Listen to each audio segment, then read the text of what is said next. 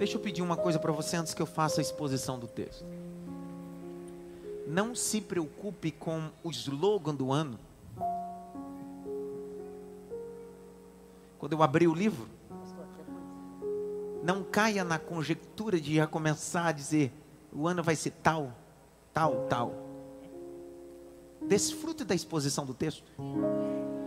Eu estou desde quinta em oração e jejum.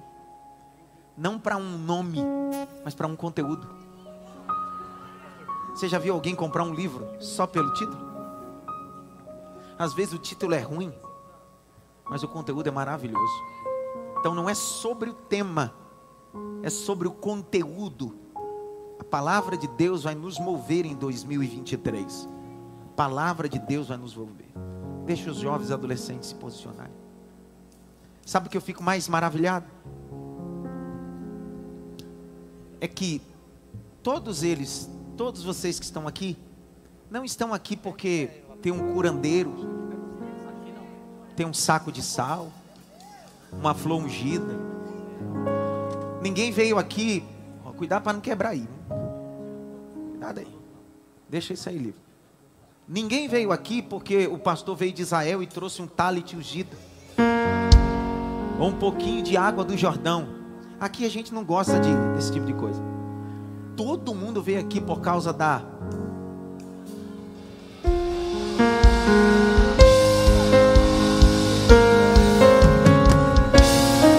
Tem alguém que pode levantar a sua Bíblia aí no seu lugar aí, ó. Aí no templo anexo também, em casa também, levanta a sua Bíblia para o alto. Dá um brado de vitória, de glória a Deus, de aleluia.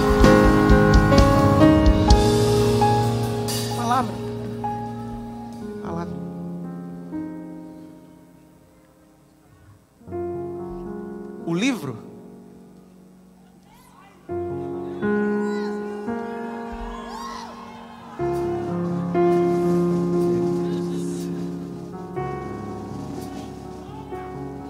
o livro. Tá arrumado aí, Jales? Estão ansiosos também vocês? Vocês também estão ansiosos não? Se dormir eu pregando, eu vou jogar Bíblia na cabeça de vocês aqui. Então fica ligado. O livro é o profeta Daniel.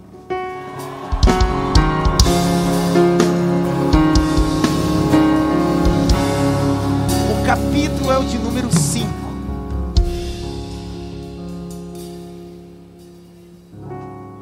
Equaliza esse microfone da Jaqueline aqui, para não ficar metalizado. Queria que tudo ficasse bem organizadinho. Depois que vocês organizassem, tirasse a mão de tudo aí, prestasse atenção na palavra. Não ponha mais a mão depois. Faz o teste aí, Jaqueline, desse microfone. Som, ei, ei, Dá um pouquinho mais de teste, som. retorno aqui, Wagner, para mim. Som, som. Ei, teste, som. Põe vida nesse microfone. aí. Som, som. Tá bom. Teste. Tá bom também, então não tá assim não. Capítulo 5, versículo de número 10.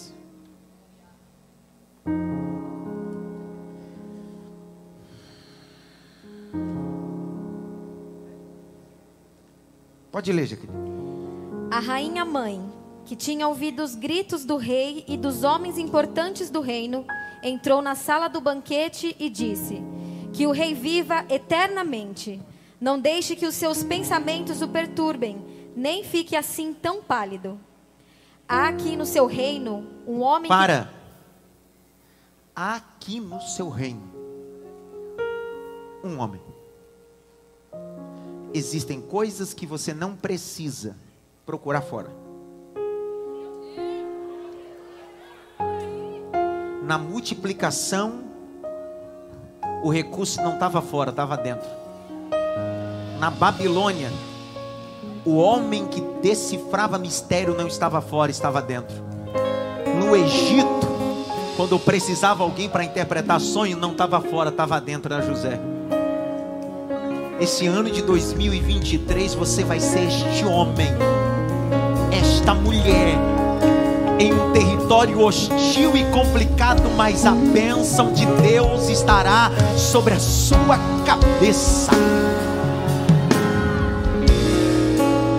Continua a leitura. homem que tem o espírito dos santos deuses. Nos dias de seu pai se achou nele luz. Para, se achou nele o quê?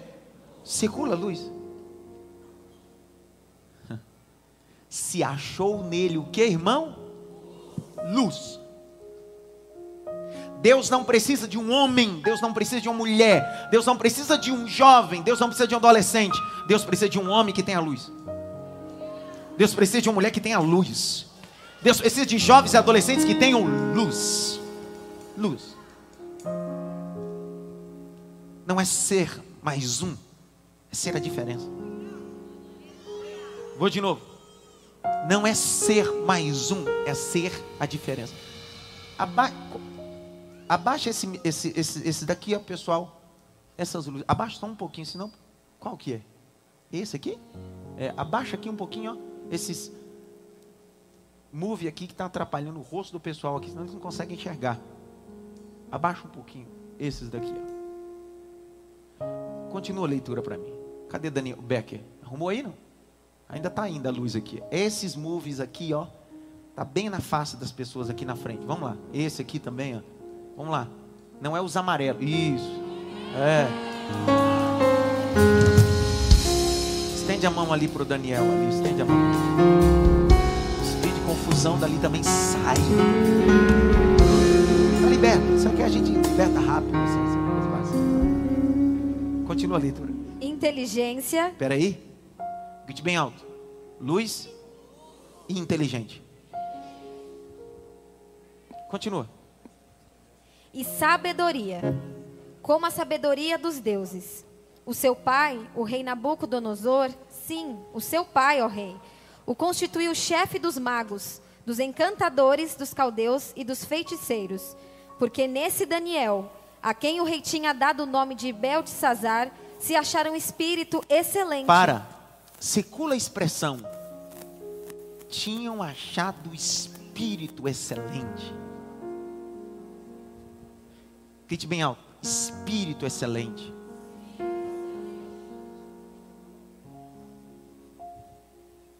Continua. Conhecimento e inteligência, interpretação de sonhos, declaração de enigmas e solução de casos difíceis. Portanto, chame Daniel e ele lhe dará a interpretação. Chama quem? Chama quem? Por que Daniel? O que ele tem? Tem um microfone saindo aí, não sei de onde. Olha para cá. Por que Daniel? O que ele tem? Primeira característica que ele tem. Ele tem o quê? Ele tem o quê? Qual é a necessidade de uma luz? Quando tem um monte de luz? É só mais uma. Só que ele está tendo destaque em um ambiente de treva. Deus não quer só alguém que tem inteligência e sabedoria. Deus quer alguém que tenha luz num ambiente de trevas. Continua a leitura. Então Daniel foi levado à presença do rei. Para. Foi Daniel que quis ir ou foi levado? Na presença de quem? Como vive o Senhor em cuja presença estou. Que em 2023 existem portas reais se abrindo. Existem pessoas que não precisarão forçar porta alguma. Haverá uma comitiva haverá uma comitiva. Estou liberando a primeira palavra. Haverá uma comitiva atrás de Daniéis na Babilônia dizendo: Eu preciso de alguém que tenha luz, eu preciso de alguém que tenha inteligência, eu preciso de alguém que tenha sabedoria, mas eu preciso de alguém que tenha o espírito da excelência sobre ele. Traz aqui.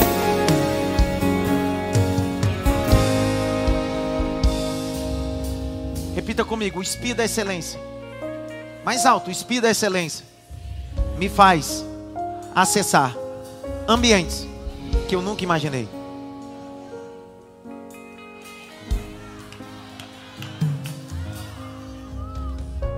Continua a leitura. O rei falou com Daniel e lhe perguntou: Você é aquele Daniel dos exilados de Judá que o rei meu pai trouxe de Judá? Tenho ouvido dizer a seu respeito. Peraí, tem o quê? Mas quem é que está falando para Daniel que já tinha ouvido a história dele. Quem? Ao rei. Quer dizer que alguém na mesa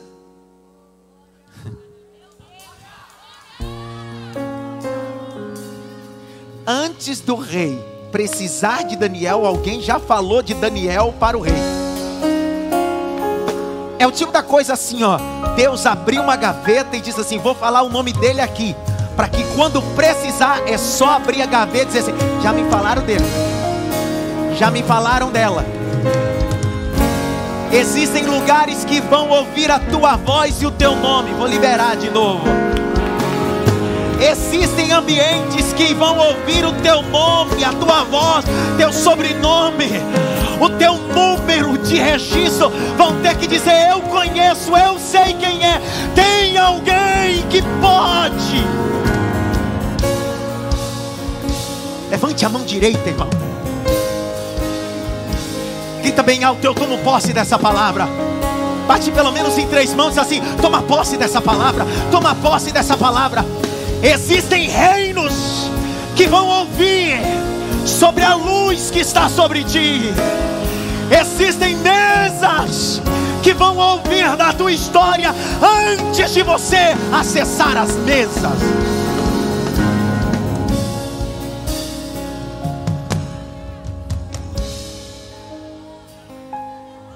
É você aquele Daniel que o meu pai, ó. conheço a tua história. Mas o problema está aí, enquanto não precisam de Daniel, só conhecem a história. Só que quando precisam de Daniel, dizem assim: traz aquele que tem história. 2023, Deus só vai honrar quem tem história. Vou de novo, 2023, Deus só vai honrar quem tem história e história de gente que derrubou gigante no público, mas gente que derrotou urso e leão no particular. Quem tem história vai acessar. História. Conhece a sua história, Daniel? Existe uma frase que eu sempre digo: que, que você fica brigando para as pessoas valorizarem a sua história quando a história é sua? Só quem sabe o preço, quem sabe a luta, quem sabe os obstáculos e as superações é você. Não espere que alguém valorize aquilo que foi você que passou. Não espere que alguém bata palma quando foi você que passou pelo vale da sombra da morte e está até aqui hoje. Quem olha teu casamento desse jeito não sabe quantas vezes você gritou: mata ele ou me mata. Mas Deus decidiu: eu vou renovar teu casamento, vou renovar tua família é história. Grite bem alto: história. Mais alto: história. Presta atenção. Antes de Daniel acessar a mesa, o rei já sabia da história de Daniel.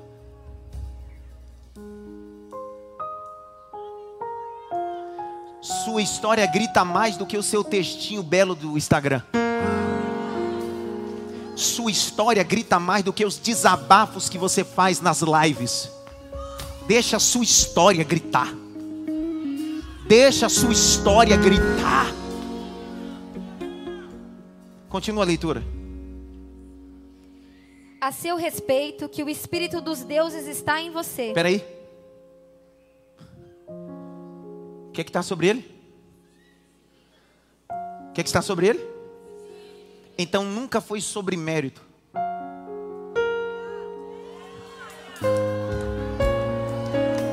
Não foi sobre sua força, foi sobre sua dependência. Desculpe eu falar isso, mas eu preciso dizer aí no hall também. Redobre atenção no hall também, aí no hall. Ó, escute. Eu conheço gente mais forte do que eu e você e nunca saiu do lugar. Eu conheço gente mais inteligente que eu e você e nunca chegou a lugar nenhum. Não é sobre força, é sobre dependência. Todo mundo fecha os olhos. Aqui. Quem está na iluminação, apaga para mim as luzes amarelas. Apaga para mim. Isso. Olhos fechados. Eu vou pedir para acender as luzes. Você continua com os olhos fechados. Acende as luzes. mesmo com os olhos fechados, você percebeu que a luz acendeu, sim ou não? Mas como?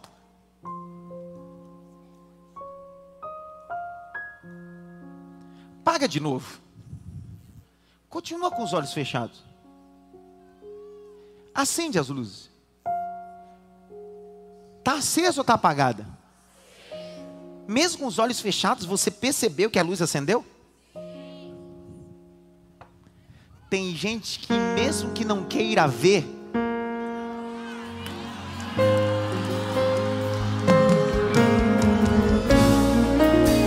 pode te bloquear, pode te excluir,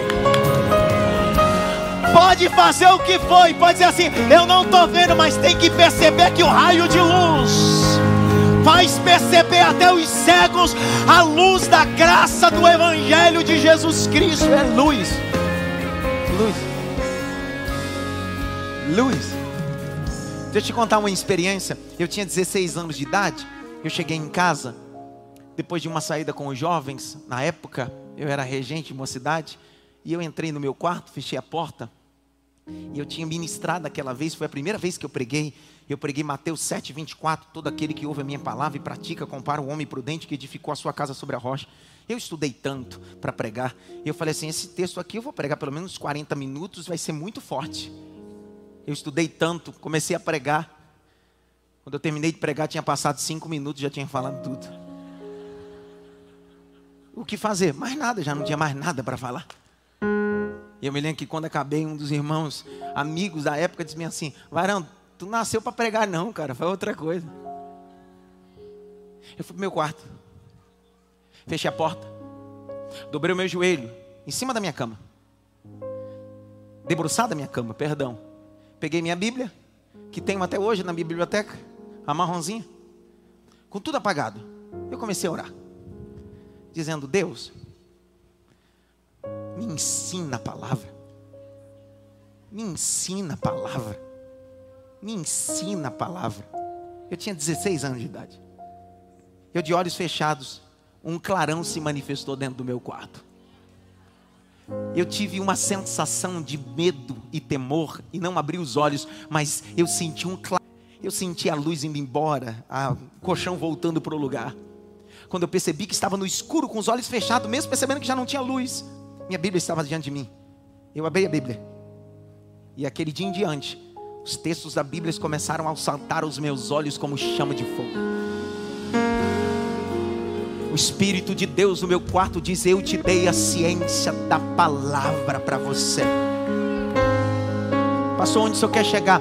Deus manifestará luz em ambientes que você menos, menos imagina. 2023 será um ano de experiências transcendentes. O Senhor está convidando a igreja brasileira a sair do raso. Deus está convidando a igreja brasileira a sair de um evangelho trivial. O Senhor está convidando a igreja brasileira para viver o sobrenatural.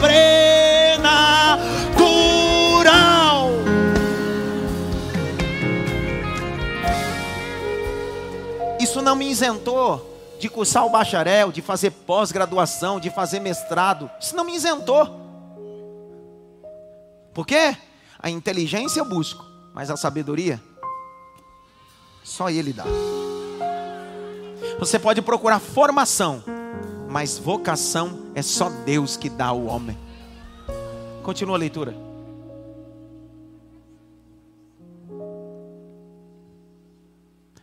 Mutar o seu microfone? Meu Deus, eu disse para não mexer mais lá. Som. Galera, não mexe aí não, tá tudo certinho. Acabam de ser trazidos à minha presença os sábios e os encantadores para lerem o que está escrito na parede e me darem a sua interpretação. Grite bem alto. Ler na parede. Ler no livro é fácil. Eu quero ver ler o que a mão misteriosa escreveu na parede.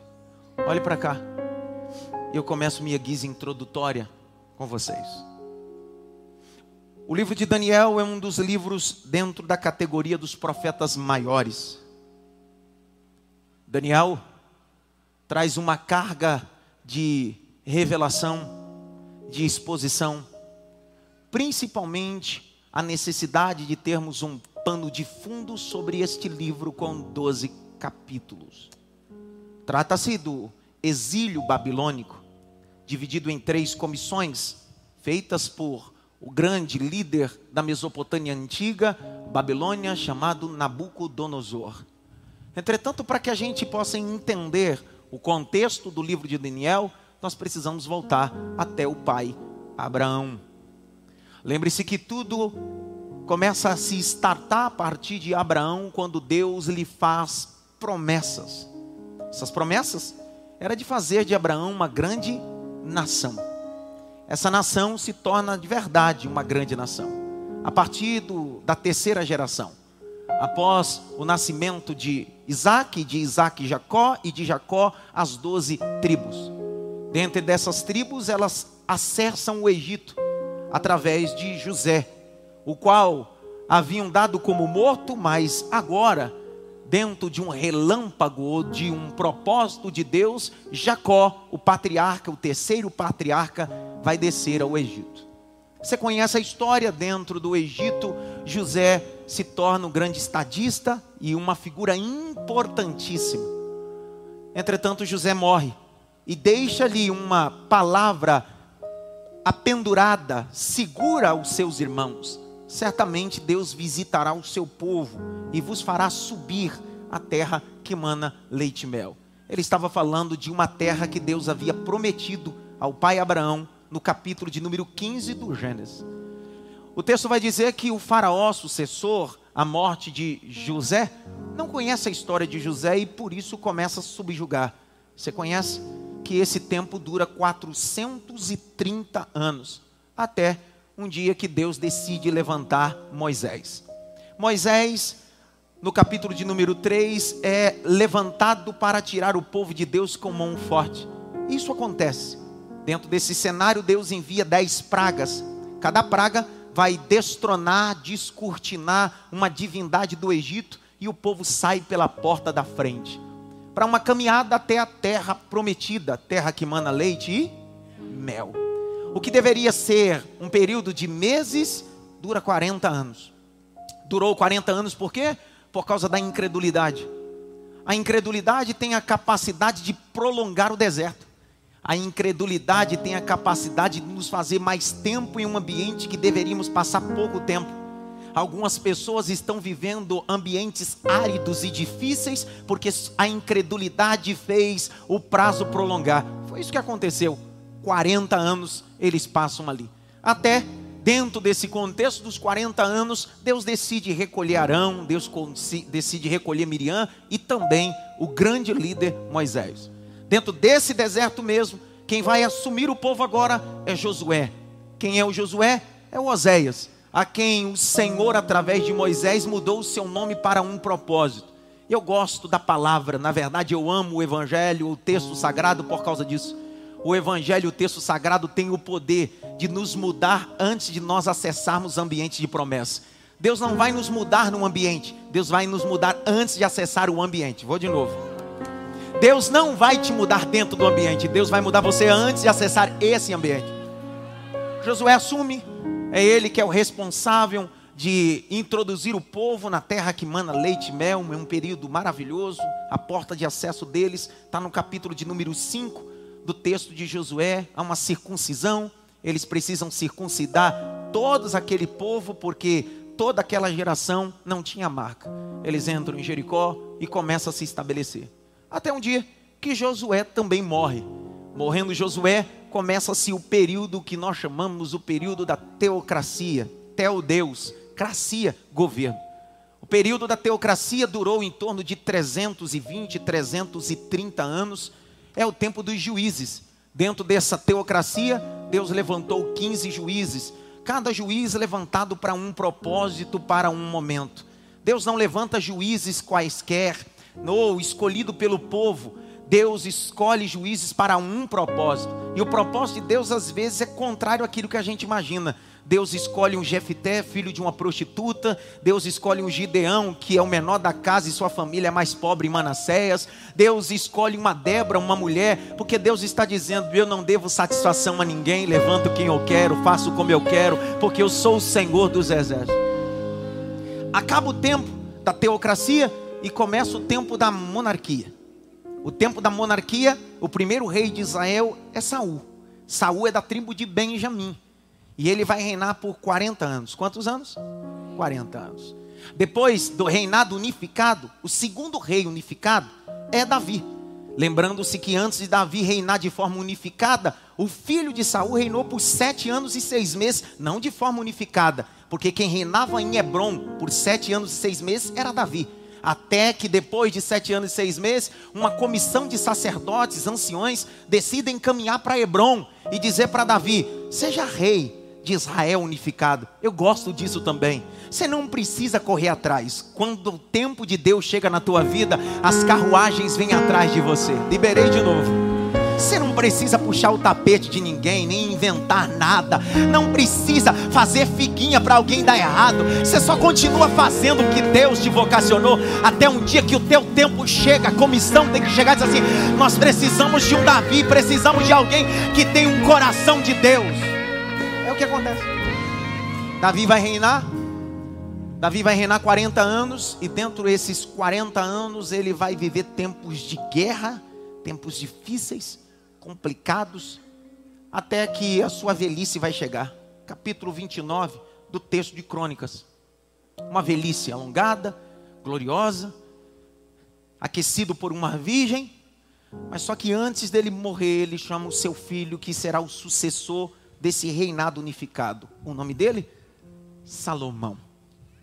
Ele dá instruções ao seu filho, dizendo: Meu filho, seja homem. Não é sobre masculinidade, é sobre caráter sobre ética, sobre moral. Disse, meu filho, eu passei 40 anos vencendo todas as guerras para você viver 40 anos de paz só para cuidar do templo do Senhor. No templo de Salomão nunca houve uma guerra. No templo de Salomão nunca houve uma batalha. Porque todas as guerras Davi venceu para Salomão. Para que Salomão pudesse se dedicar exclusivamente para construir o templo ao Senhor. Eu gosto desse ambiente de sucessão. Existem alguns que derrotam inimigos e outros que constroem casas a Deus. Vou de novo. Existem pessoas que Deus levanta para derrotar inimigos e outros que Deus levanta para edificar templos ao Senhor. É o tempo de Salomão. Chegamos agora ao grande problema da monarquia: Jeroboão e Roboão. Há uma divisão os reinos e as tribos são divididas. Reino do Norte, Reino do Sul. Reino do Norte, capital, Samaria. Reino do Sul, capital, Jerusalém ou Judá. Duas tribos tem no Reino do Sul: Benjamim e Judá. As outras dez tribos estão do outro lado. Dentro da monarquia, baseado no Reino do Sul, teve-se 20 reis. Quantos reis? Lembrando sempre que 19 foram do sexo masculino e uma do sexo feminino que chamava-se rainha. O nome dela era Atalia. Atalia reinou um período no Reino do Sul. É engraçado que dentre esses três reinos, desse reino do sul, que é sobre esse que eu quero falar, começa o livro de Daniel. Por que, que eu estou dizendo tudo isso? Porque olha o capítulo de número 1 de Daniel, verso 1 a seguir.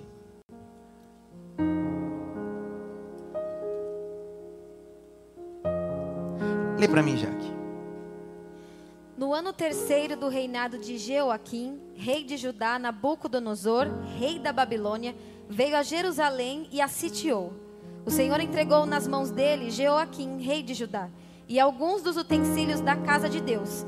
Nabucodonosor levou esses utensílios para a terra de Sinar, para o templo do seu Deus, e o pôs na casa do tesouro do seu Deus. Preste atenção.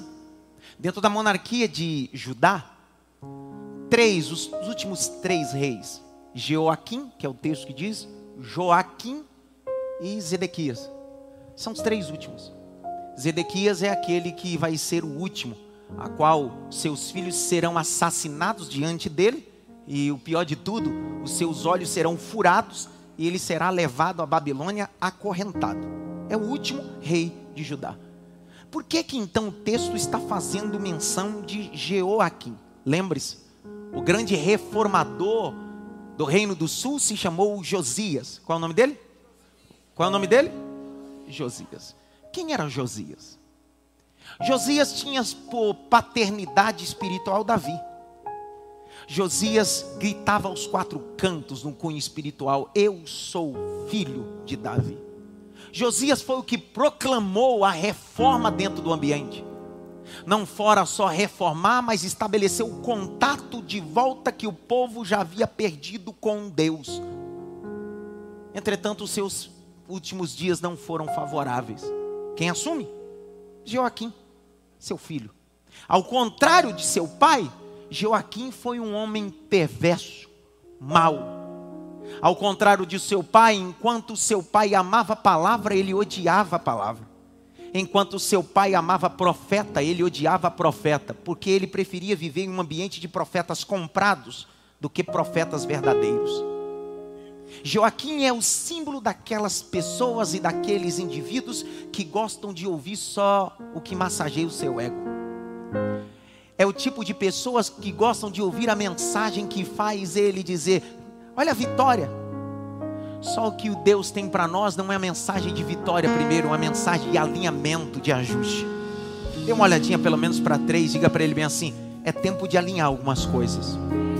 É tempo de alinhar algumas coisas. É engraçado que Nabucodonosor vai sitiar Jerusalém, mas antes de estabelecer o reino do sul, ele vai dividir em três comissões. A primeira comissão, quando Nabucodonosor toma literalmente Jerusalém, o texto diz que é levado Daniel. Na segunda comissão, é levado Ezequiel. E na terceira e a última comissão, ele destrói tudo. Arrebenta com tudo.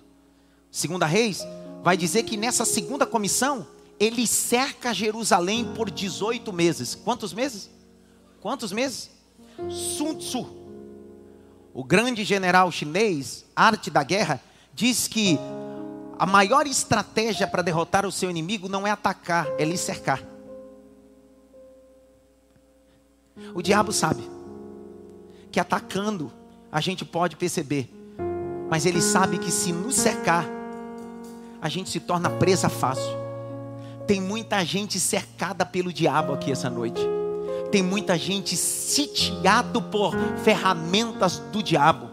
Mas essa noite eu tomo essa palavra dizendo que toda ferramenta preparada contra ti não prosperará. Vou de novo, nenhuma ferramenta preparada contra ti não prosperará. texto vai dizer, história célebre, que dentro desse propósito, capítulo 1, verso 1, Joaquim é a figura importante daqui. Por quê? Porque Joaquim é a sombra de um indivíduo soberbo. Grite bem alto, soberbo. Abre o texto comigo, por favor. Jeremias capítulo 26, verso 20 a 23. Manuseando Bíblia. Estamos aqui sempre por causa da Bíblia. Leia aqui. Também houve outro homem, Urias, filho de Semaías, de Kiriate Jearim, que profetizava em nome do Senhor e profetizou contra esta cidade e contra esta terra, assim como Jeremias está fazendo. Quando o rei Joaquim e todos os seus valentes e todas as autoridades ouviram as palavras de Urias, o rei quis matá-lo. Mas Urias, ouvindo isto, ficou com medo e fugiu para o Egito. Porém, o rei Joaquim enviou Eunatã, filho de Acbor, ao Egito e com ele outros homens. Eles trouxeram Urias do Egito e o entregaram ao rei Joaquim, que mandou matá-lo à espada e lançar o cadáver nas sepulturas do povo simples. Esse era o Joaquim, um indivíduo que mandava matar profeta. Joaquim era um indivíduo que dizia bem assim: se não é comigo, é contra mim. E se é contra mim, espada nele, morte na certa. Deus vai acabar ou Deus vai destronar alguém soberbo, porque Deus é especialista em destronar os soberbos. Eu abro um parênteses para orar e dizer ao Senhor que Deus tire do meu e do seu coração toda prepotência, todo orgulho, toda soberba, que o Senhor cresça e nós possamos diminuir para a glória do seu nome. Ó, oh, C.S. Lewis dizia que o orgulho é a galinha que choca os outros ovos, que são os outros pecados. Todo indivíduo orgulhoso tem uma galinha que choca outros pecados. Que Deus possa tirar do nosso coração essa galinha espiritual que anda chocando os outros pecados dentro de nós que prevaleça o Espírito de Deus em nós. Vou de novo, que prevaleça o Espírito de Deus em nós. Deus está levantando Jeremias para profetizar a Joaquim, para gerar nele arrependimento, porque Deus sempre via profetas para trazer arrependimento. Olha o capítulo 36 de Jeremias, olha aí, capítulo 36, verso 4 a 7. Lê. Então Jeremias chamou Baruque, filho de Nerias. O Baruque escreveu no rolo, segundo o que Jeremias ditava, todas as palavras que o Senhor lhe havia revelado. Baruque está sendo o escriba, olha, grite bem alto, escriba. Jeremias está profetizando? Baruque está? Está dizendo bem assim: essa profecia não é só oral, precisa ser escrita. 2023, Deus não vai só falar, Deus vai te dar coisa para você escrever. Vou de novo, vou liberar de novo para ver se você pega isso daqui não serão ensinamento só oral, não serão profecia só oral. Existem profecias e projetos que vão sair da forma oral e vai entrar para a escrita. Deus vai te dar coisas proféticas para escrever. E alinhamento. Continua. Então Jeremias deu a seguinte ordem a Baruque: Eu estou preso, não posso entrar na casa do Senhor. Vá você até lá, e do rolo que você escreveu, segundo o que eu ditei, Leia em voz alta todas as palavras do Senhor diante do povo na casa do Senhor no dia de jejum. Leia também diante de todos os de Judá que vêm das suas cidades. Pode ser que as humildes súplicas deles sejam bem acolhidas pelo Senhor, e cada um se converta do seu mau caminho porque grande é a ira e o furor que o Senhor tem manifestado contra este povo. Presta atenção, Deus dá uma profecia, Jeremias disse, Baruque escreve, lê essa palavra, esse povo reinado por Joaquim, a coisa precisa ter conserto, senão tem um cativeiro chegando aí. Deus vai nos avisando antes. Deus vai nos comunicando antes, mas parece que a gente vai brincando. Presta atenção, grite bem alto: um rolo, mais alto, um rolo. Profecia, escrita. Dá para imaginar? Olha o capítulo 36. Quando o rolo chega na mão de Joaquim, olha o que ele faz. Capítulo 36. 36. Verso 19 a 24. Lê aí. Então as autoridades disseram a Baruque: Vá esconder-se e leve Jeremias com você, que ninguém saiba onde vocês estão. Depois de terem depositado o rolo na câmara do escrivão Elisama, as autoridades foram ao átrio do palácio real e anunciaram diante do rei todas aquelas palavras. Então o rei mandou que Geude fosse buscar o rolo. Geude pegou o rolo na câmara do escrivão Elisama e o leu diante do rei e de todas as autoridades que estavam com ele.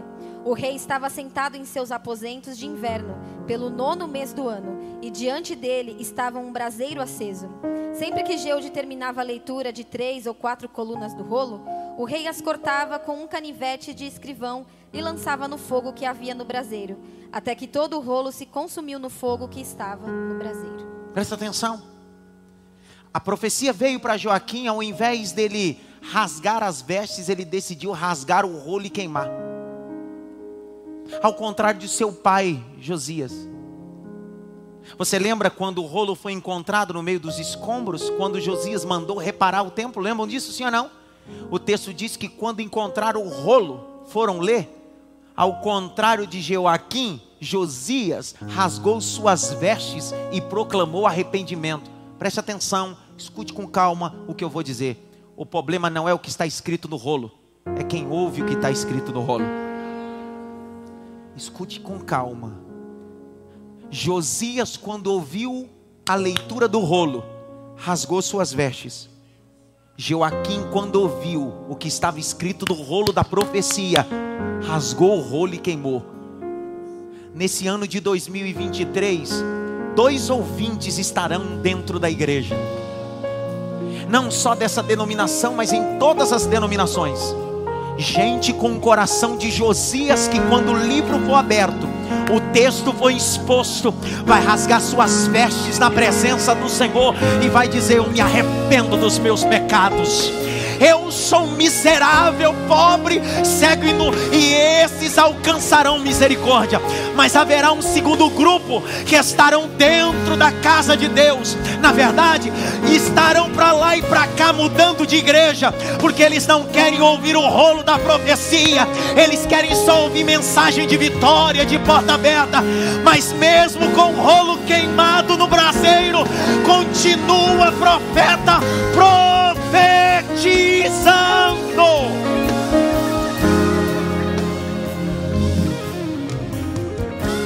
Levante a mão assim, ó. Ô Joaquim, se você não valoriza a profecia, eu estou lendo um rolo para Josias.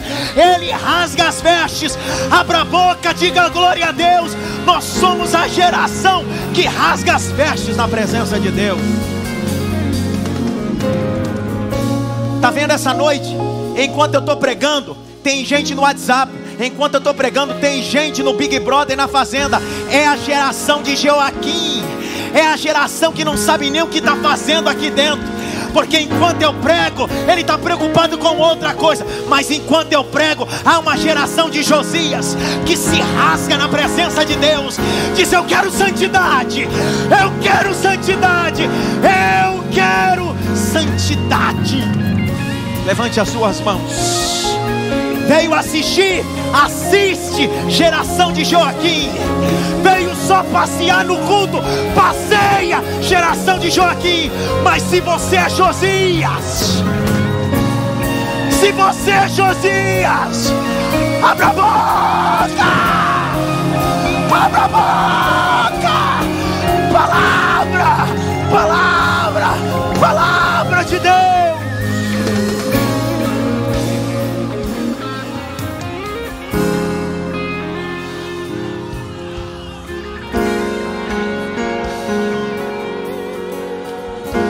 Há uma geraçãozinha de Joaquim, geraçãozinha que no culto não tem mais exposição bíblica, uma geraçãozinha que nem Bíblia traz para o culto, porque é mais fácil escutar um pregadorzinho com a sua filosofia, com a sua mensagem de alta ajuda. Deus está dizendo: está faltando Josias na minha casa.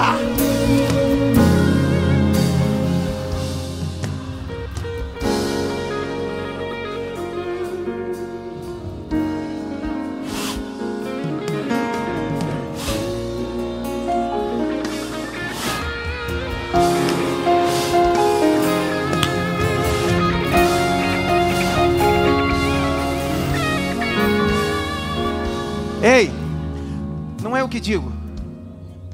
Na época de Jesus já havia essa geraçãozinha, geração de Josias e geração de Joaquim. Olha o que Jesus diz: não lance pérola e nem dê as coisas santas.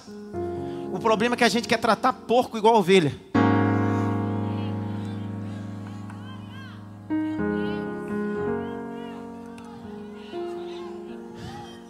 Eu vi uma aleluia também, foi o único problema é que a gente quer tratar porco e cão como ovelha, irmão. Não dá para mudar.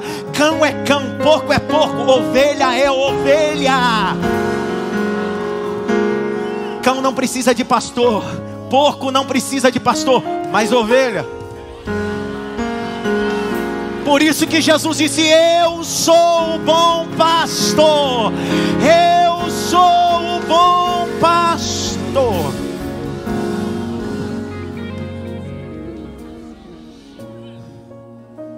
Sabe? Capítulo 1, verso 1. No terceiro reinado de Joaquim, terceiro ano do reinado de Joaquim, rei de Judá, Nabucodonosor, da Babilônia veio a Jerusalém. Por que, que o livro começa dizendo isso? Por que, que Daniel está nesse contexto? Está dizendo num tempo de um rei soberbo, que não aceitava mais profecias do livro, que já matava profeta e queimava o rolo. Eu decidi usar Nabucodonosor como ferramenta de juízo. Vixe, eu vou de novo, pastor. Mas Nabucodonosor não era um homem idólatra? Sim, era tão idólatra que a divindade que mais ele cultuava Nabucodonosor era Marduk. Marduk era um deus da Mesopotâmia antiga com quatro olhos. Só que várias vezes na Bíblia, Deus vai chamar de Nabucodonosor seu servo. Não na perspectiva de alguém que era cristão. Deus estava dizendo: Ele é meu escravo, eu vou usar ele para ferir essa nação. Escuta, registra. Deus está dizendo: Eu vou usar Nabucodonosor, meu servo, para ferir essa nação. E vai ferir essa nação por propósito meu, porque eu sou o Senhor de Judá.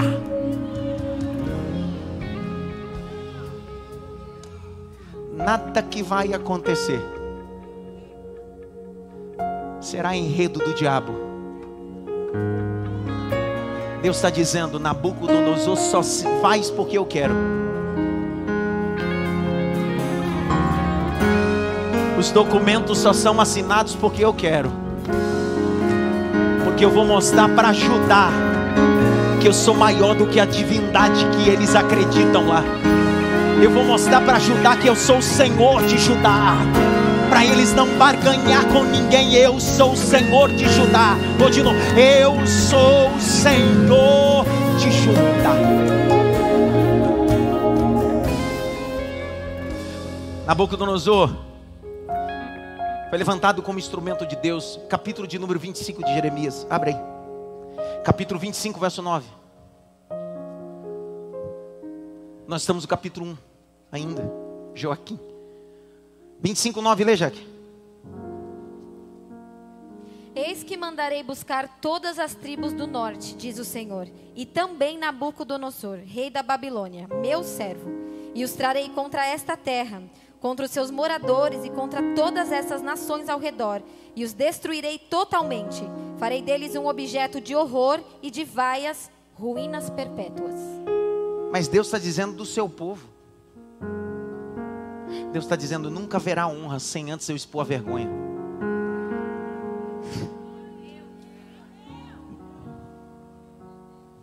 Nunca haverá honra sem antes eu expor a vergonha.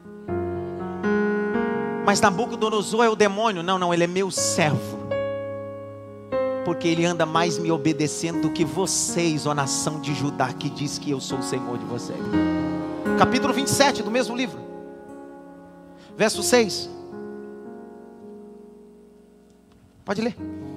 Agora eu entreguei todas essas terras nas mãos de Nabucodonosor, rei da Babilônia, meu servo. Até os animais selvagens eu entreguei a ele para que o sirvam. Presta atenção. Quem entregou tudo isso? Quem entregou? Para quem? Que é o que? Servo. A palavra servo no hebraico é escravo. Deus está dizendo: Eu vou trazer Judá para vocês. Pergunta é: por quê? Porque Judá estava negociando princípios. O cativeiro para Judá é como ouro levado para purificação. Existem cativeiros que Deus nos leva para purificar. Deus está dizendo: em Judá você não brilhou, mas na Babilônia você vai brilhar. Pegou o link agora? Em Judá você já não tinha mais luz, mas na Babilônia eu vou fazer você brilhar, governar, estabelecer princípio. Eu vou mostrar para você que você nasceu para brilhar. O tempo de monarquia de Israel durou 490 anos. Quantos anos? Dentro do período de 490 anos, o povo nunca deixou a terra descansar. Nunca. Deixou de se cumprir o texto do Vaikra e do Devarim. Levítico e Deuteronômio. Qual era a lei pétrea, mosaica, que Deus havia estabelecido? Era o seguinte: a cada seis anos de trabalho haverá um ano sabático. Haverá um ano o quê? Durante os 490 anos da monarquia de Israel. Israel nunca deixou a terra descansar. Porque fazer a terra descansar era muito mais do que só descansar a terra e só descansar o povo. Era perceber que durante 365 dias o povo era mantido por Deus. Que raiva que me dá. Deus foi acumulando ano por ano, ano por ano. Porque não era só parar com o trabalho pecuário, agrícola, era dizer bem assim: nesse ano eu vou descansar porque eu sei que Deus é meu socorro. Deus vai anotar tudo e Deus vai dizer bem assim: já que vocês não fizeram a terra descansar na terra que eu dei a vocês, então vou levar vocês para o cativeiro para que vocês aprendam a confiar em mim, a depender de mim, que eu sou o Senhor dos exércitos. Dá uma olhadinha pelo menos para três assim, confia nele. Mais alto, confia nele. Abre comigo 2 Crônicas 36. Olha qual foi o motivo do cativeiro. O cativeiro teve dois motivos e um desses era o descanso da terra. 2 Crônicas 36, 17 a 21. E eu termino para encaixar tudo e liberar a palavra. 2 Crônicas 36, 17 a 21. Lê, Jaque. Desligou de novo o microfone? Meu Deus do céu. Por isso, o Senhor trouxe contra eles o rei dos caldeus, que matou seus jovens à espada, na casa do santuário deles. Não teve piedade nem dos jovens, nem das moças, nem dos adultos, nem dos velhos. Entregou todos nas mãos do rei dos caldeus. Todos os utensílios da casa de Deus, grandes e pequenos, os tesouros da casa do Senhor e os tesouros do rei e dos seus príncipes, tudo ele levou para a Babilônia. Os caldeus queimaram a casa de Deus e derrubaram a muralha de Jerusalém. Queimaram todos os seus palácios, destruindo também todos os seus objetos de valor. Os que escaparam da espada, a esses ele levou para a Babilônia, onde se tornaram escravos dele e de seus filhos, até o tempo do, rei da, do reino da Pérsia. Isto aconteceu para que se cumprisse a palavra do Senhor por boca de Jeremias. Para. Grite bem alto. Jeremias quando queimam aquilo que eu falei, não podem apagar aquilo que eu falei no mundo espiritual. Podem picotar o rolo, só não podem picotar a mensagem que ecoa na eternidade. Vou de novo. Joaquim, que eu profetizei e Baruque escreveu, você queimou, mas o que saiu da minha boca, você não pode. Vou de novo para ver se você pega. Pode queimar nas praças a Bíblia sagrada. Só não pode tirar a Bíblia da ponta da minha língua.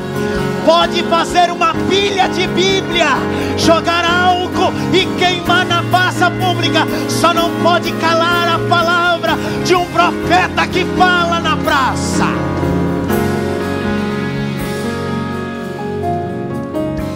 Dias virão diz o Senhor, em que os livros serão queimados nas praças, os livros sagrados serão queimados em praça pública, escassez do livro impresso haverá sobre a nação, não só sobre essa, mas sobre a terra, só que não poderão calar, diz o Senhor dos exércitos a profecia que está na ponta da língua dos profetas dessa geração, diz o Senhor dos exércitos. Viveremos um tempo como filme Eli, aonde brigarão por causa do livro e vão descobrir que não é sobre o que estava escrito, é sobre o livro que estava dentro dele Deus disse que não é para você ler o livro, Ele disse que é para você meditar no livro, viver o livro, mergulhar no livro. Tem alguém aqui pregando aqui.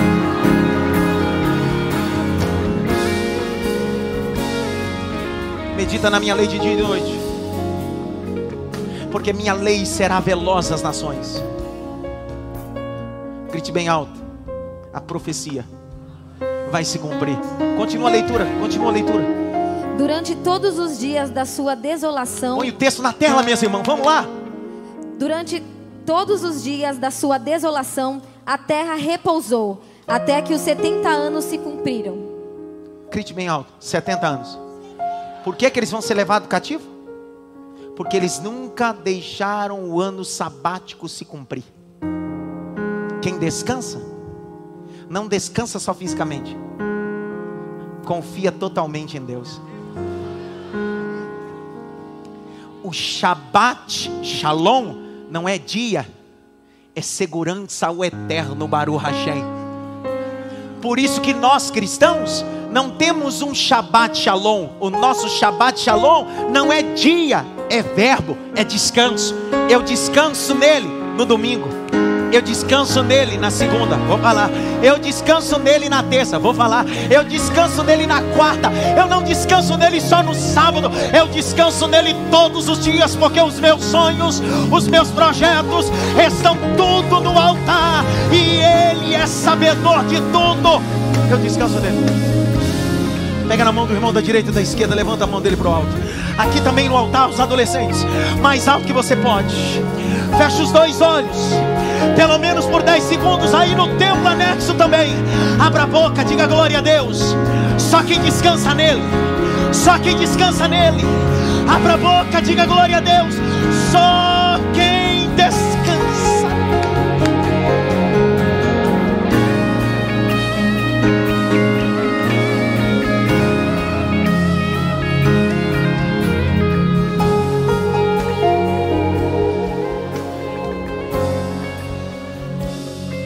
Descansa em mim.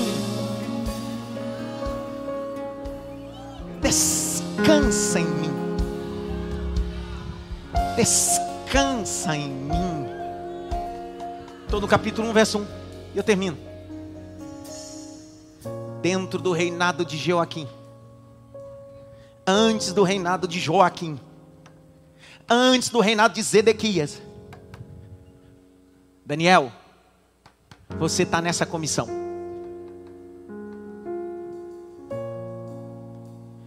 Por que, Senhor, o Senhor está permitindo que Nabucodonosor arrebente com Jerusalém e leve até os utensílios da casa de Deus? Pega isso daqui, irmão. Eu estou desde sexta-feira ruminando só essa expressão e Deus confrontando, me confrontando. Estava sem energia aqui, eu tive que ir para o hotel. E o Espírito Santo ministrando meu coração. Adson, leia o capítulo 1, verso 1, Daniel. Eu li, reli, li, reli. E eu disse: Deus, eu não estou entendendo. Eu tenho dislexia.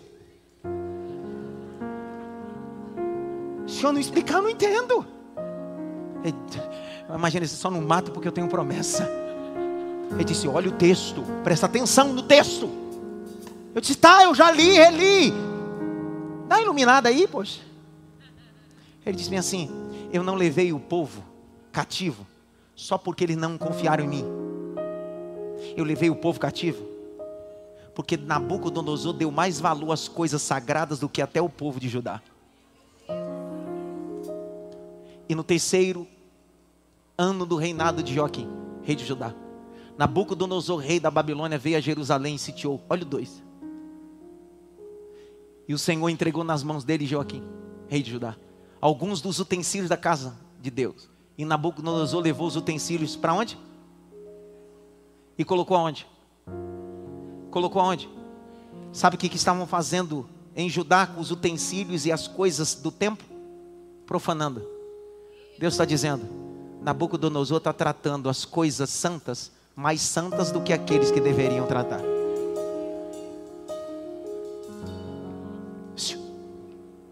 Deus está dizendo: Judá, você deveria ter reverência, mas não tem.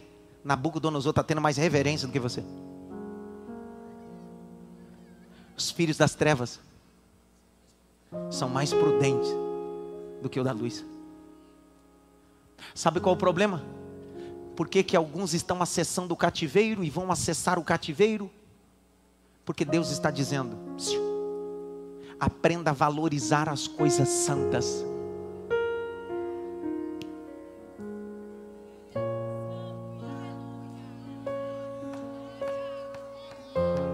Não é canonização, é separação. Vou de novo.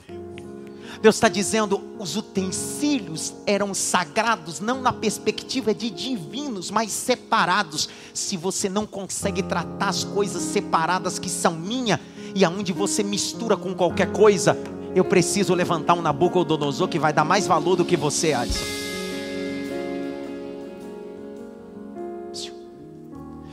Você já foi aqui no hospital vermelhinho? Fazer uma visita? Quem aqui já foi fazer uma visita no hospital vermelhinho? Manda aqui. Quando você vai fazer uma visita no ente querido, como é que você entra? Tem normas para entrar lá? Não. Sim ou não? Ou você entra de qualquer jeito? Ah, não. Aquele ambiente está exigindo de nós moralidade. Está exigindo de nós o quê? O Evangelho não quer só moral, o Evangelho quer santidade. Não é sobre usos e costumes, é sobre princípio do reino de Deus nós estamos vivendo um tempo de banalização, onde parece que o que é da Babilônia é mais santo do que aquele que está dentro da igreja. 2023, Deus vai sacudir.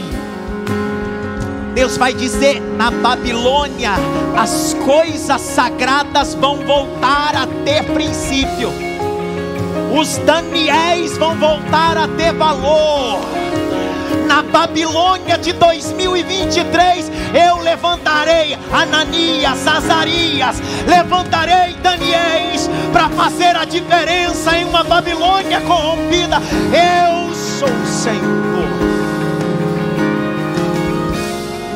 Grite bem alto. O Espírito Santo me levou para um propósito. Me escute, você vai acessar ambientes ano que vem que você não queria estar inicialmente parece ser um cativeiro, mas me escute com muita doçura, é a oportunidade da sua vida. Deus vai te colocar óculos para você enxergar esse ambiente. Quando Daniel chegou aos 16 anos na Babilônia, alguém diria bem assim: perdeu a vida, perdeu a história. Um jovem de 16 anos, mas Deus já estava no futuro de Daniel, dizendo: Eu não te trouxe para cá para acabar com você, eu te trouxe para cá para formar você. Deus não te fez para reinar em Jerusalém, nem governar em Jerusalém. Deus te fez para virar governador em um local que ninguém dá nada, em um local de oposição, mas Deus te deu o espírito da excelência. Grite bem alto: decisão. Mais alto: decisão. Deus te levou para a Babilônia. E Deus vai nos levar a ambientes hostis. Porque você vai decidir caminhar com Ele. 2023, segura essa palavra e vai comigo nessa palavra. Não vá achando que a mensagem é de vitória, de triunfalismo. Deus está dizendo: o início é cativeiro. Parece ser estranho, Parece ser complicado, mas tem propósito nisso. Tem propósito nisso. Eu não trabalho a não ser por propósito. Eu sou Deus de propósito. Olha o capítulo 1, verso 3. Veja aqui, vai. Depois o rei ordenou a Aspenas, chefe dos seus eunucos, que trouxesse alguns dos filhos de Israel, tanto da linhagem real como dos nobres, jovens, sem nenhum defeito, de boa aparência, sábios, instruídos, versados no conhecimento e que fossem competentes para servirem no palácio real, e que Aspenas lhes ensinasse a cultura e a língua dos caldeus. O rei determinou que eles recebessem uma alimentação diária, tirada das finas iguarias da mesa real e do vinho que ele bebia. Os jovens deveriam ser educados ao longo de três anos, e ao final desse período passariam a servir o rei. Entre eles se achavam Daniel, Ananias, Misael e Azarias, que eram da tribo de Judá. O chefe dos eunucos lhes deu outros nomes a saber: a Daniel, o de Beltesazar, a Ananias, o de Sadraque, a Misael, o de Mesaque, e a Azarias, o de Abidnego. Daniel resolveu. Para, Daniel fez o quê? Resolveu. O Espírito falou com ele? Ele teve uma visão? Ele fez o quê? Dá uma olhadinha pelo menos para três assim, assim. Está na hora de você resolver.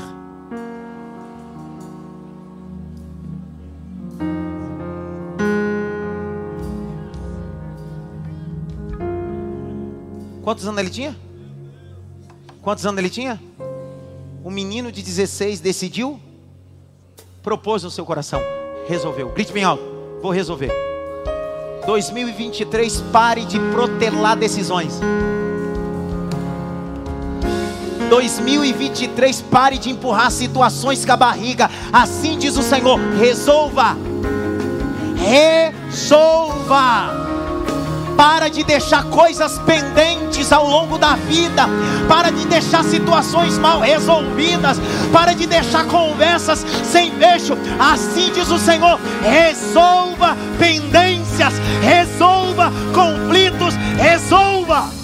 Resolva.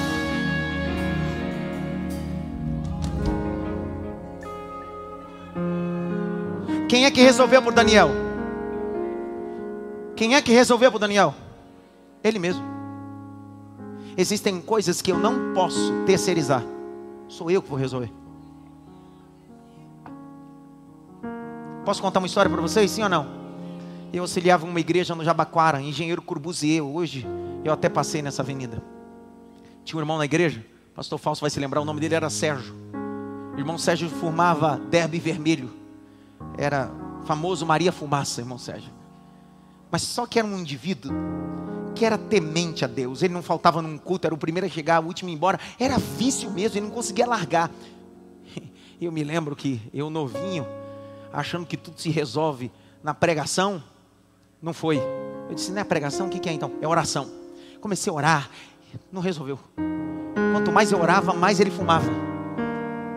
Até um dia que eu disse assim, cara, eu vou fazer um, uma coisa. Irmão Sérgio, Põe a língua para fora. Ele disse: Para quê? Põe a língua para fora. Eu ungi minha mão. Peguei a língua do irmão Sérgio. Que nojo. Eu tinha 19 anos. Eu achava que as coisas se resolviam assim. Peguei na língua do irmão Sérgio e disse: Em nome de Jesus, irmão Sérgio. Ah, ah, ah. Eu disse: Em nome de Jesus. Ele, ah, nunca mais você vai fumar. Esse desejo de fumar vai sair em nome de Jesus. Quando eu larguei a língua do irmão Sérgio. Que nojo. Acho que ali começou o coronavírus. No dia seguinte, dois dias depois, no dia seguinte, dois dias depois, o irmão Sérgio voltou no culto, primeiro a chegar. Era o primeiro a chegar. Falei, irmão Sérgio, parou de fumar? Ele disse, que é isso, pastor? Aí que me deu vontade mesmo. Eu disse, que, que tribulação? Imagina que eu fiz de tudo que você imaginar. Um dia, naquela época não tinha WhatsApp, não tinha essa tecnologia. O irmão Sérgio sumiu os 10 dias da igreja. Quando ele voltou num, num culto, eu estava pregando e no meio do culto, era uma segunda-feira, que era um culto que tinha na segunda-feira do Jabaquara. Irmão Sérgio chega no meio do culto, e irmão Sérgio é aquele tipo de irmão sem noção. Eu estou pregando, ele quer conversar comigo em mímica, eu pregando.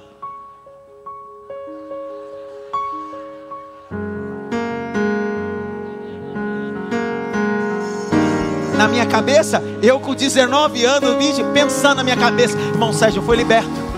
E eu comecei, irmão, Deus liberta, Deus cura e tal. Terminei a mensagem. Falei, irmão Sérgio, quanto tempo faz 10 dias que o senhor não aparece? Onde o senhor estava? Ele disse, pastor, fiquei adoentado. Fiquei internado. Tive problema nos pulmões. Pastor, quase morri. Saí ontem, pastor. Vim para cá para o culto. Eu disse, e aí? O médico disse: se eu não parar de fumar, eu morro. Desde ontem eu estou sem fumar, pastor. Olha que benção. Irmão Sérgio nunca mais fumou. Não adiantou nada minha oração nem minha unção. Sabe que eu aprendi com 19 para 20 anos no ministério? Que existem coisas que não é oração nem jejum, é vergonha na cara, você precisa resolver. resolve. Larga essa amante, sai da pornografia, para de roubar, para de beber, toma vergonha na cara, resolve, resolve, resolve, resolve. Resolve. Você quer que eu vou fazer campanha para você se você não tem vergonha na cara, rapaz? Pastor, vai fazer uma campanha na minha casa. Eu vou dar uma campanha na tua orelha. Campanha do quê, rapaz? Dá uma olhadinha pelo menos para texto assim. Resolve!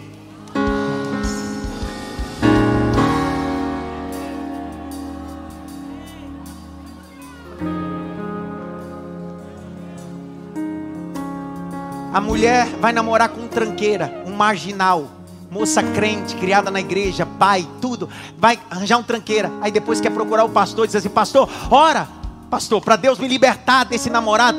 Quem pegou foi você, largue você. Te vira, resolva.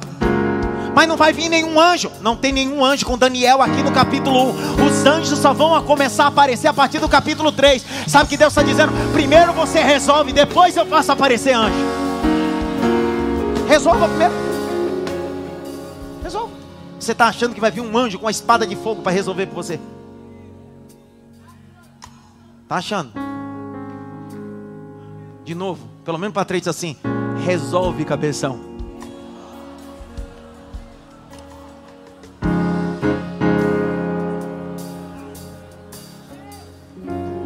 O que Daniel resolveu? Não se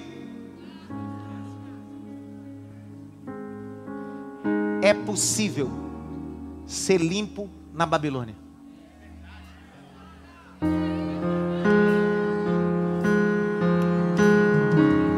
É possível ser luz na Babilônia.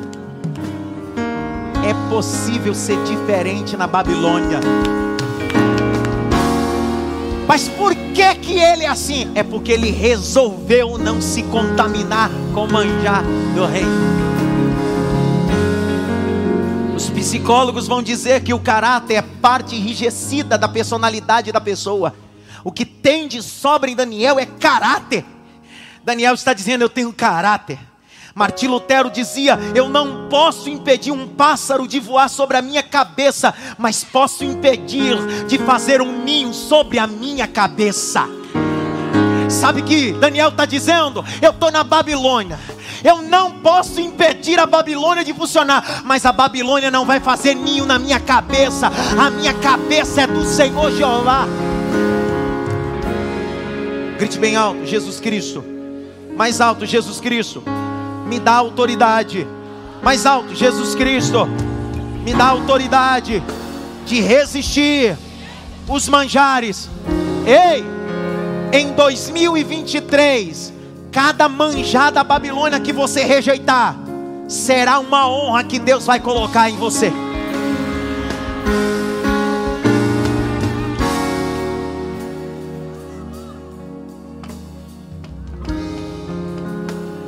Eu anotei uma frase, não sei se eu posso falar isso daqui. Daniel, Isael, Ananias e Azarias. Quanto? Quantos? Quem decidiu? Quer dizer que Daniel decide e os outros três vão atrás. Sua decisão vai arrastar pessoas.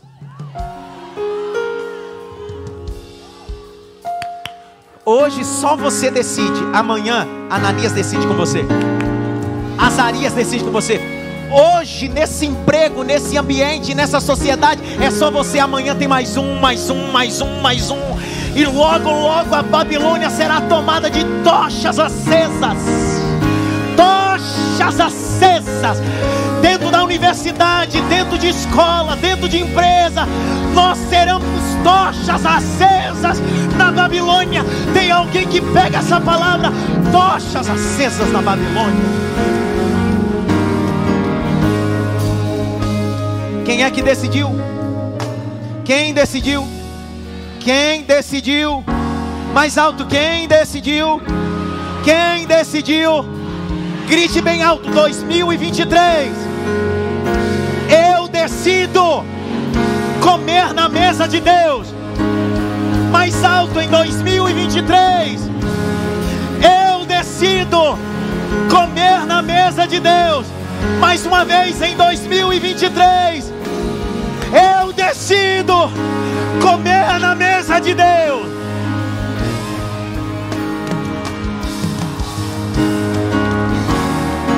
O que os seus olhos não viram, o que o teu ouvido não ouviu, o que não subiu ao coração é o que Deus tem reservado para você.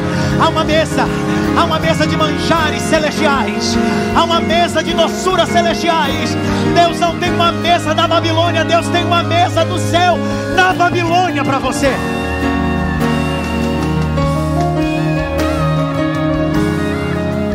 Quem é que decidiu? Quem é que decidiu? Então pega essa, vamos ver se você entendeu. Misael, Ananias, Azarias decidiram, sim ou não? Quem decidiu? Jaque, lê para mim o verso de número 7.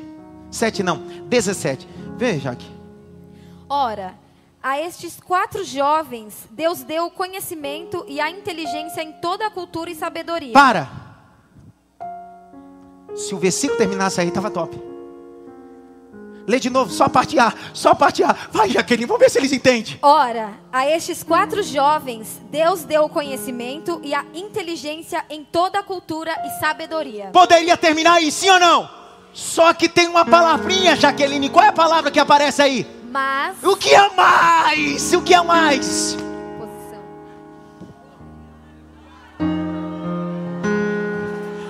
Deus está dizendo: Misael, Ananias não decidiram, mas eu dei conhecimento e sabedoria para os três. Mas quem decide mais, eu entrego mais. Continua a leitura.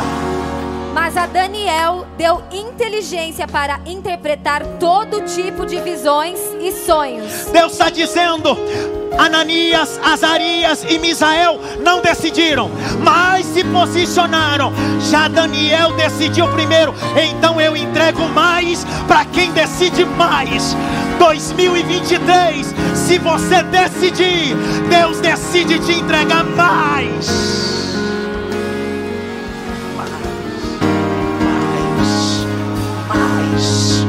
Mais, mais, mais. Quando você vê alguém que recebeu mais, é porque ele decidiu mais. Deus sempre tem mais para quem decide entregar mais. Escreve isso. Isso vai reger o ano de 2023, essa frase. Essa frase vai reger o ano de 2023 para você. Deus sempre tem mais para aqueles que decidem entregar mais. Deus sempre tem mais para aqueles que decidem entregar mais. Deus está dizendo, Daniel, porque você resolveu, eu também resolvo. Porque você resolveu decidir, eu decidi te abençoar. Vou te dar mais, vou te dar mais, vou te dar mais, vou te dar mais. E eu termino. Lendo o texto que eu li.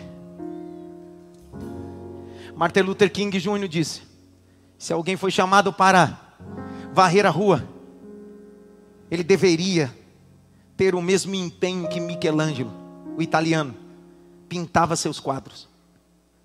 Faça tudo com excelência. Faça tudo com excelência.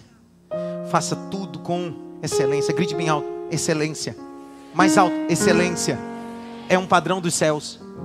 Mais alto: excelência. É um padrão do céu. Uma frase célebre de uns pensadores atuais, Mário Cortella. Você está fazendo o seu melhor ou possível? Não espere que Deus te honre na Babilônia quando você se comporta com alguém que só faz o possível. Faça o melhor. O seu melhor. Pare de tratar as coisas só porque você está em um ambiente hostil e complicado, dizendo assim: eu fiz o possível. Deus vai honrar Daniel na Babilônia porque ele não faz o possível, ele faz o melhor.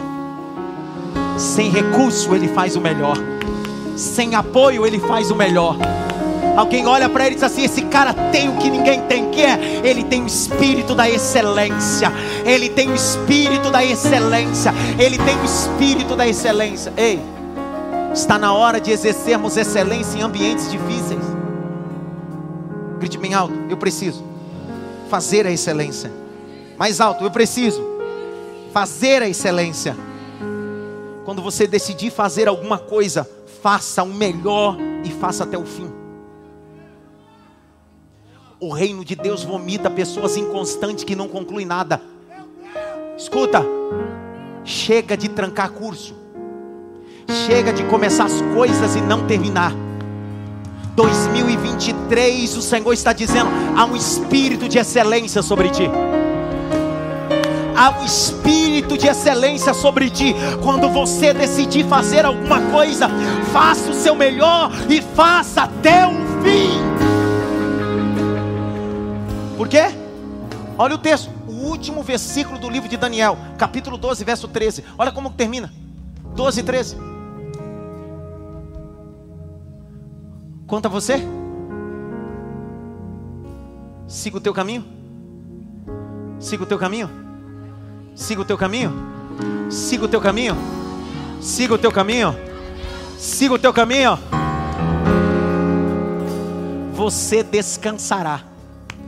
E o fim dos dias se levantará para receber o quê? Deus está dizendo: faça o seu melhor e vá até o fim, porque o resultado não está no começo, o resultado não está no meio, o resultado está no fim. Ei, pais, olhem esses jovens, esses adolescentes.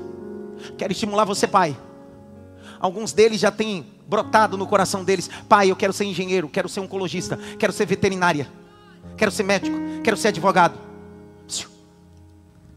Ainda esse ano, compre um jaleco. Escreva o nome do seu filho, doutora fulana de tal, doutor fulano de tal. Dê de presente a eles. Deles fazerem os vestibulares, antes deles entrarem no curso, porque você está mostrando para ele: não importa o que aconteça, esse será o teu final, vai até o fim. Mãe, mas se tiver oposição na Babilônia, se tiver perseguição na Babilônia, se tiver leão, fornalha, não tem problema, vai até o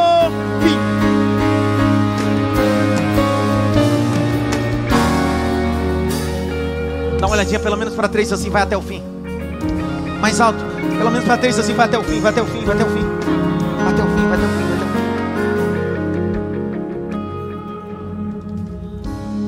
fiz esse enredo todo para ler o capítulo 5.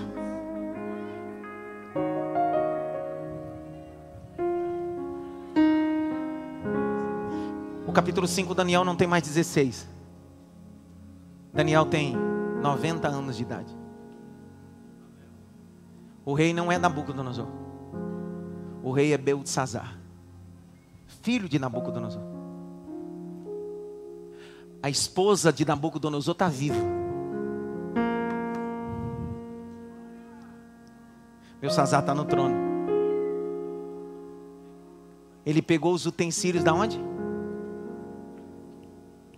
Como é que começa o capítulo 1? Nabucodonosor pegou os utensílios e colocou na casa do seu. Belsazar disse: Vou beber nisso, vou profanar nisso. Uma mão misteriosa começa a escrever na parede.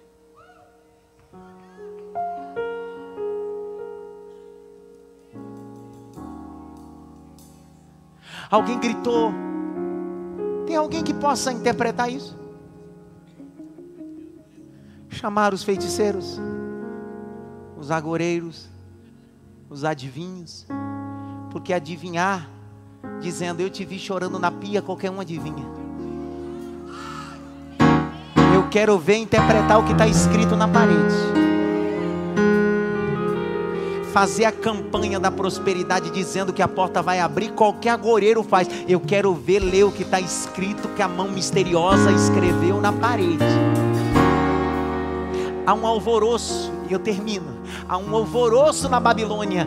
Deus Sazá diz: chama alguém, chama alguém, chama alguém, chama alguém. Meu Deus, chama alguém, não consigo entender.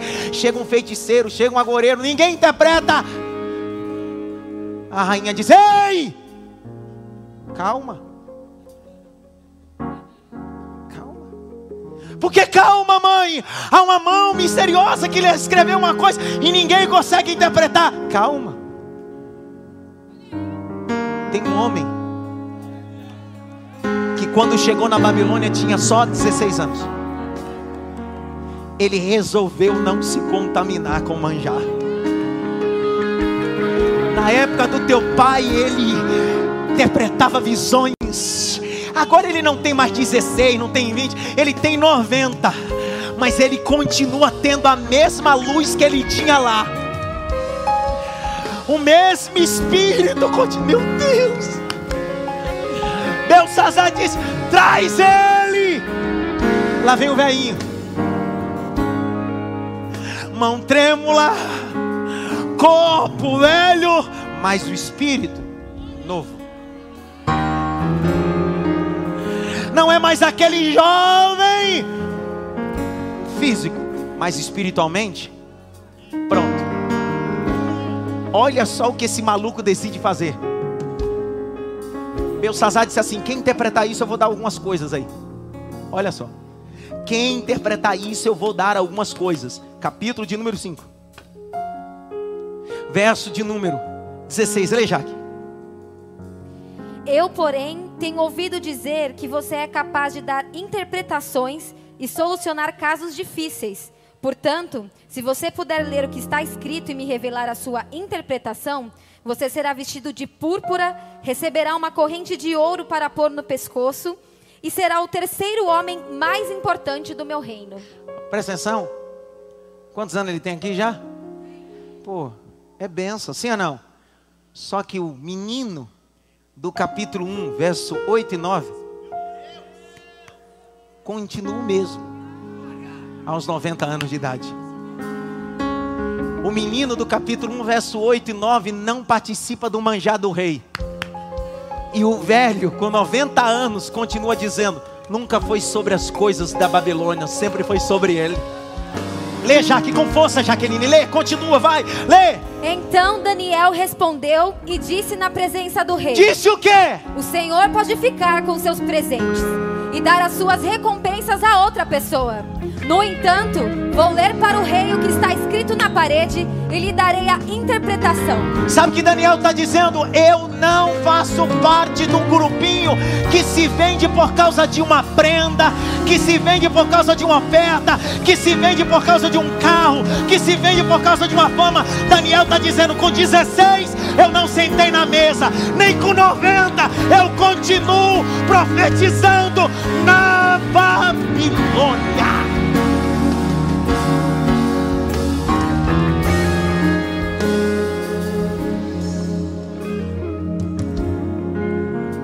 Capítulo 6, verso 1 a seguir. Eu fechei a Bíblia. Lê, Jaque. Dário decidiu constituir 120 sátrapas. Já não é mais Belsazar. Lembre-se que Daniel passou por quatro reis. Primeiro dele, Nabucodonosor. O segundo, Belsazar. Terceiro, Dário. E o quarto, Ciro. Já é Dário. Olha o que Dário faz. Para que de... No reinado de Nabucodonosor, ele tinha um espírito de excelência. No reinado de Belsazar, ele tinha um espírito de excelência. Dário vai reinar. E olha o que Dário percebe em Daniel. Continua. Para que administrassem todo o seu reino. Sobre eles colocou três presidentes, dos quais Daniel era um. Peraí.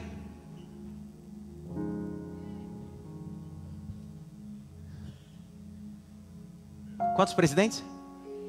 E quem era um dos presidentes?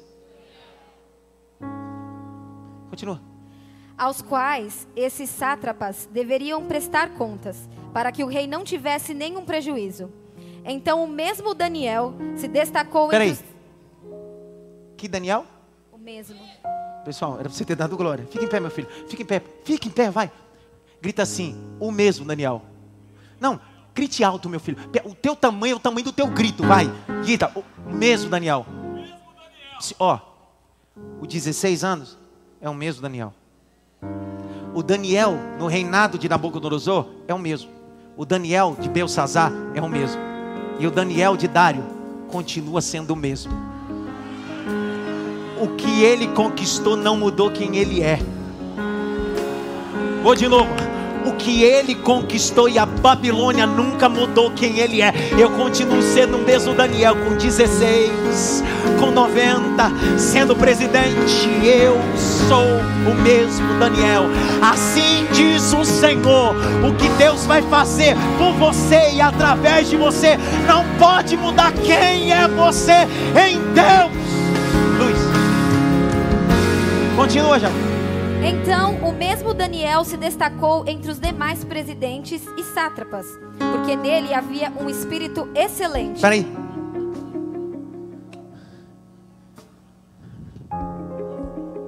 Havia um espírito o quê? Quer dizer que lá o Nabucodonosor, Nabucodonosor disse: Esse menino é diferente. Belsazar disse: Esse velho é diferente. Dário disse: esse cara é diferente, esse ancião é diferente. O tempo foi passando, mas ele continuou fazendo diferença em todos os tempos. Não importa o tempo que passe, você precisa continuar sendo diferente. Por quê? O espírito da excelência. A palavra excelente é uma palavra que vem do hebraico alguém que faz algo extraordinário, alguém que excede a expectativa, alguém que faz algo elevado. Com 16, alguém pedia para Daniel fazer uma coisa, ele fazia duas. Daniel nunca foi um homem de entregar a média. Daniel nunca foi um homem de ter mediocridade. Daniel sempre foi alguém que fazia além fazia além, além, além, além das expectativas. Jesus disse no Sermão da Montanha, capítulo 5 de Mateus, verso 41: Quando pedires para andar uma milha, ande. O que Jesus está dizendo? Tenha o mesmo espírito que tinha em Daniel. Faça além, além das expectativas Seja um pai além das expectativas. Seja um patrão além das expectativas, seja um cristão além das expectativas, seja um cidadão além das expectativas, seja um funcionário além das expectativas. Mas eu estou na Babilônia, Deus está dizendo: se você tiver o espírito da excelência, eu te dou destaque em qualquer lugar, porque eu sou o Senhor da excelência. Grite bem alto: excelência. Mais alto, excelência. Mais alto, excelência. Eu termino Colossenses capítulo 3, verso 23 a 24. Eu teria o ano todo para falar sobre três tipos de excelência que Daniel tinha. Quem sabe eu falo na ceia de janeiro. E continuo. Três, leia Jaque. Tudo que fizerem, façam de todo o coração, como para o Senhor e não para as pessoas sabendo que receberão do Senhor a recompensa da herança. É a Cristo, o Senhor, que vocês estão servindo. Você pode liberar essa palavra pelo menos para 10 pessoas, dizendo para ele: tenha o espírito de excelência.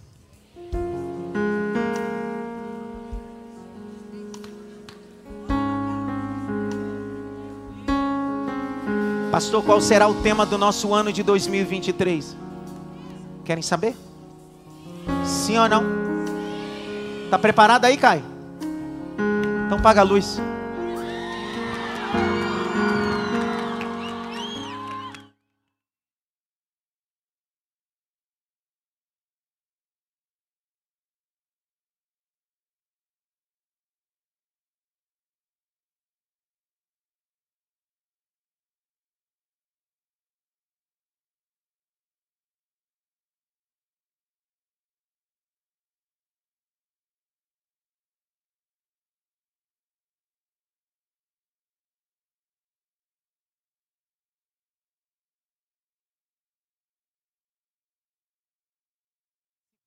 Campanha de marketing, eu já tinha soltado o tema.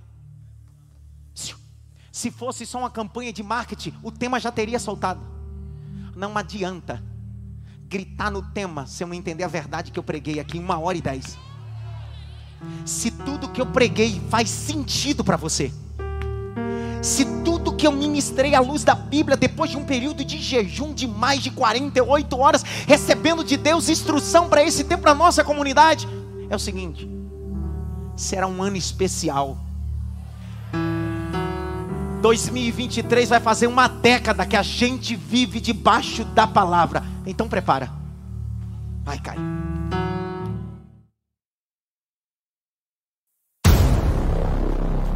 Existe um novo tempo para as nossas vidas. Nós nos movemos por propósito.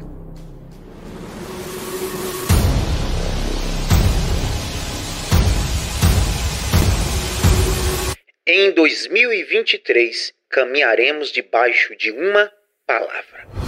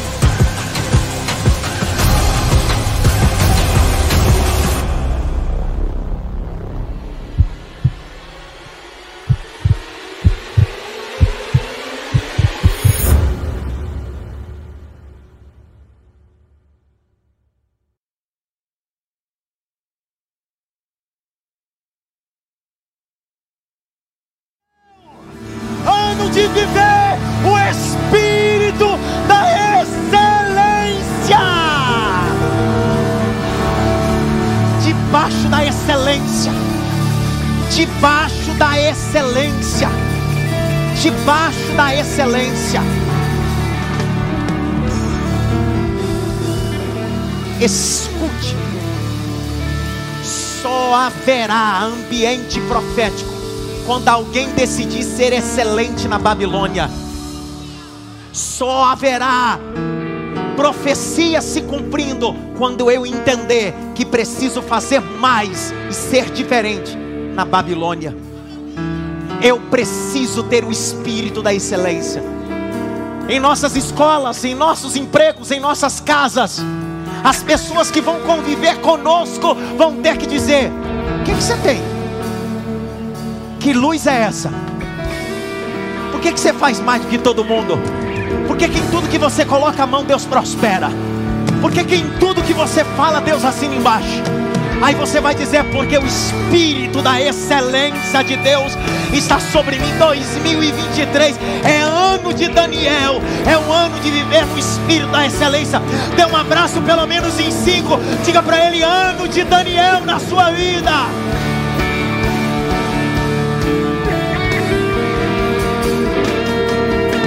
Dê um abraço, pelo menos cinco, seis. Diga para ele: ano de Daniel.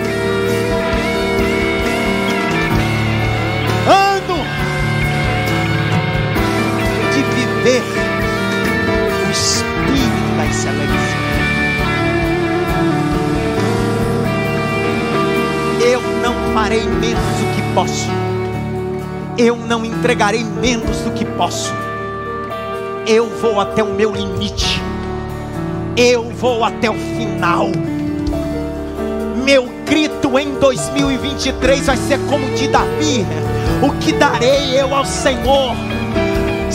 Não me custar, tem que me custar alguma coisa. Tem que me custar, eu vou fazer além.